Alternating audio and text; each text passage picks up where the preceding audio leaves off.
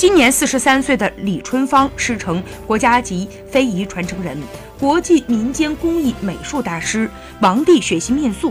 二零零五年，李春芳在邯郸创建笑虎手艺工作坊，致力于手工面塑的推广以及普及，并在传统工艺基础上不断创新，将软陶、粘土、泥塑、面塑等多种材料相结合，得到了人们的广泛认可和关注。他说：“要用彩色的面揉出人们喜欢的艺术形象，让这项有着千余年历史的老手艺能够以创新的。”方式传承和普及下去。